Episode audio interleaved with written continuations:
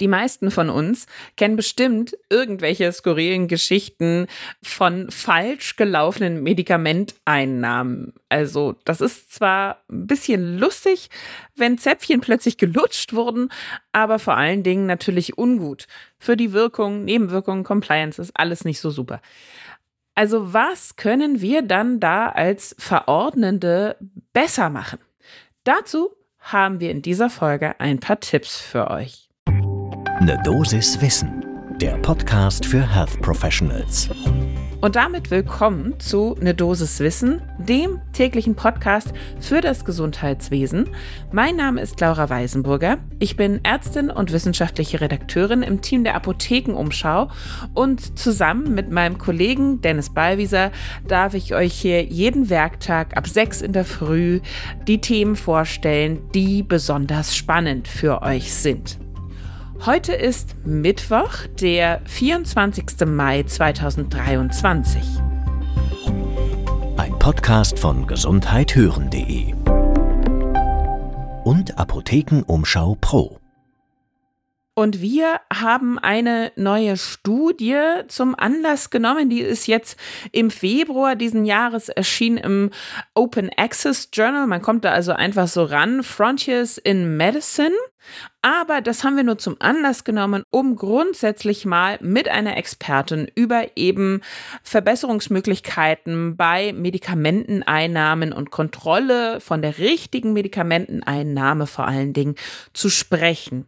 Und diese Expertin ist heute die Pharmazeutin Professor Hanna Seidling.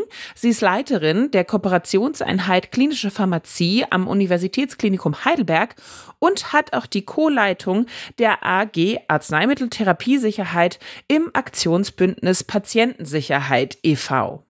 Und sie sagt, es ist essentiell abzuschätzen, ob im häuslichen Umgang mit Arzneimitteln besondere Risiken für das Auftreten von Anwendungsfehlern bestehen und ob denn die einzelnen Patientinnen und Patienten bei einigen speziellen Einnahmen, Aufgaben, da gibt es ja einiges zu beachten, Tabletten teilen, Tropfen ziehen und so weiter, ob die da Unterstützungsbedarf haben. Ja, und das wollen wir rausfinden. Was können wir denn wirklich tun, damit es besser wird? Daher würde ich vorschlagen, schnell den ersten Kaffee des Tages holen und dann starten wir in diese Folge. Wie ich ja eben gerade schon angedeutet habe, bei fast jeder Einnahme von Medikamenten, Tabletten ist irgendwas zu beachten. Ja, ich muss sie nüchtern nehmen. Ich darf sie nur vor dem Essen nehmen, nur nach dem Essen, nur mit Wasser, nur mit fettreicher Nahrung. Nicht diesen Saft dazu.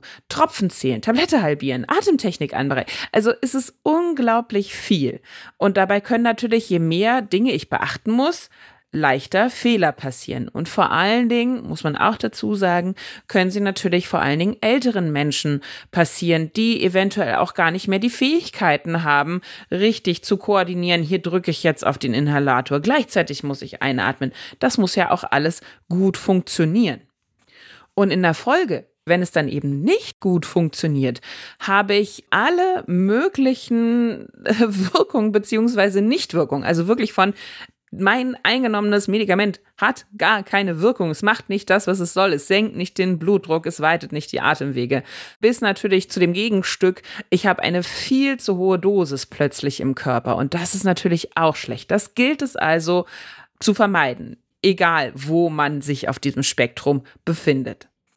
Das große Problem ist aber, diese Fehler passieren meistens zu Hause, ohne dass irgendjemand, der ein bisschen pharmazeutisch-medizinische Ahnung hat, dabei ist. Es fällt also niemandem auf.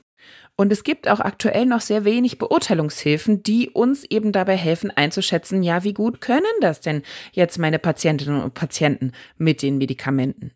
Und mit diesem Problem hat sich auch die Eblimed-Studie beschäftigt. Die wollen wir heute so ein bisschen anschauen.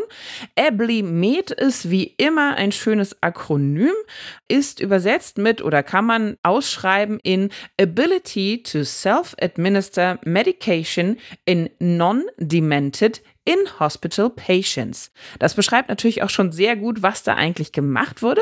Das hat ein Team durchgeführt von der Medizinischen Fakultät der Universität Duisburg-Essen und der Heinrich-Heine-Universität Düsseldorf. Die haben sich die Medikamenten-Selbstmanagement-Fähigkeiten, das ist schon mal der erste Teil übersetzt, von Patientinnen und Patienten angeschaut und haben eben auch geguckt, ob man das irgendwie objektiv bewerten kann durch eben fachliches Personal mittels eines Bewertungsbogens.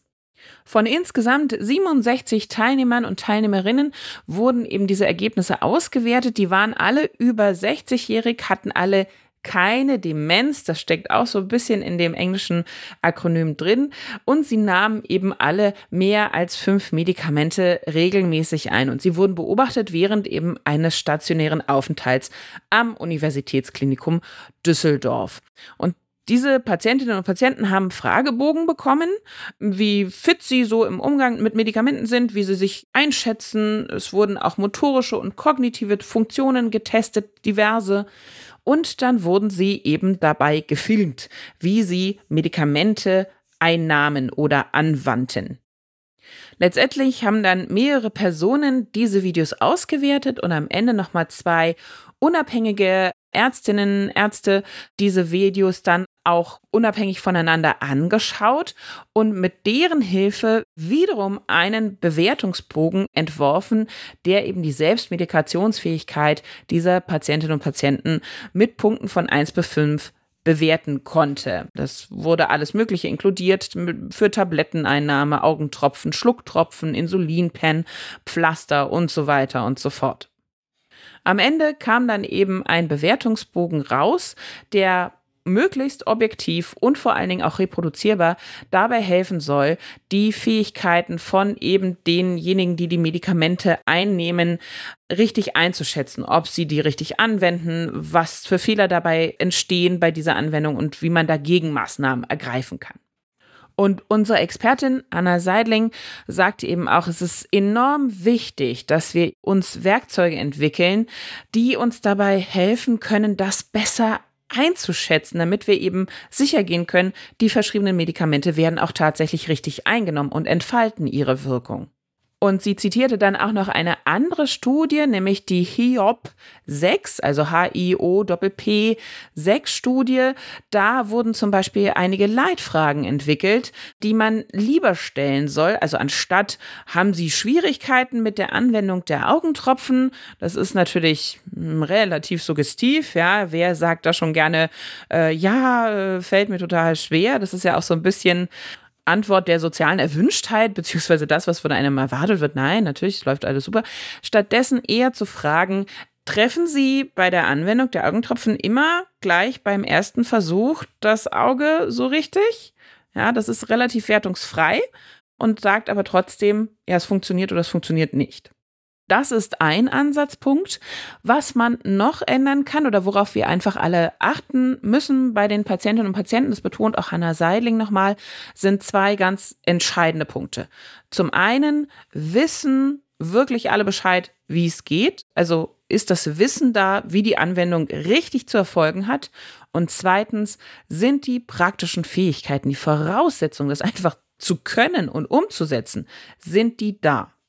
Das Wissen lässt sich vermitteln durch Schulungen, Informationsweitergabe. Da gibt es zum Beispiel von der Deutschen Atemwegsliga extra Schulungsvideos für Inhalativa, wie man die richtig anwendet. Es gibt häufig Flyer zu verschiedenen Anwendungen aber auch ein ganz wichtiger Punkt. Wir kennen das aus dem Praktischen in der Medizin See one, do one, teach one. Das lässt sich auf die Patientinnen und Patienten ein bisschen ähnlich übertragen in diesem Teach-Back-Verfahren. Das heißt also, ich zeige einmal, wie es richtig geht und dann lasse ich die Patientinnen und Patienten das nochmal nachmachen nach meiner Schulung, sodass sie es gleich wiederholen können.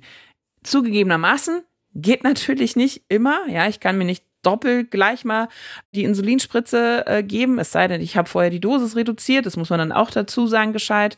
Ich kann auch nicht doppelt hintereinander inhalieren, aber so wäre die Idee. So kann man natürlich das Gesehene, Gelernte gleich sehr gut verinnerlichen. Und man darf auch nicht vergessen, auch ein ganz wichtiger Punkt, den Seidling betont hat, das kann sich auch mit der Zeit ändern.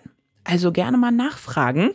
Funktioniert denn das alles noch gut? Vielleicht eben nicht so suggestiv wie ich jetzt gerade. Das ist ja nicht so gut. Aber alleine schon daran denken, es können sich Fehler bei der Handhabung einschleichen. Eventuell fallen eben manche Dinge auch einfach schwerer, die Fingerkraft nimmt ab, man hat eine schlechtere Sehleistung, dass man das alles immer mal wieder gegencheckt.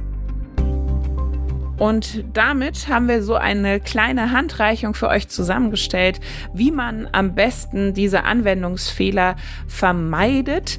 Diesen Auswertungsbogen aus der zitierten Studie, den gibt es leider noch nicht einzusehen. Vielleicht gibt es den aber bald irgendwo zur freien Verfügung.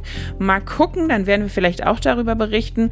Aber das war es jetzt erstmal mit unserer Dosiswissen zur richtigen Medikamenteneinnahme und wie man das besser bei Patientinnen und Patienten auch überwachen kann. Und wenn ihr sagt, super, diese Folge, die würde ich gerne allen meinen Kolleginnen und Kollegen weiterleiten, dann macht das doch einfach. Einfach auf Teilen klicken, die anderen auch einladen, ob sie nicht auch mal in die Dosiswissen reinhören wollen. Das würde uns wirklich freuen. Ein Podcast von gesundheithören.de und Apothekenumschau Pro.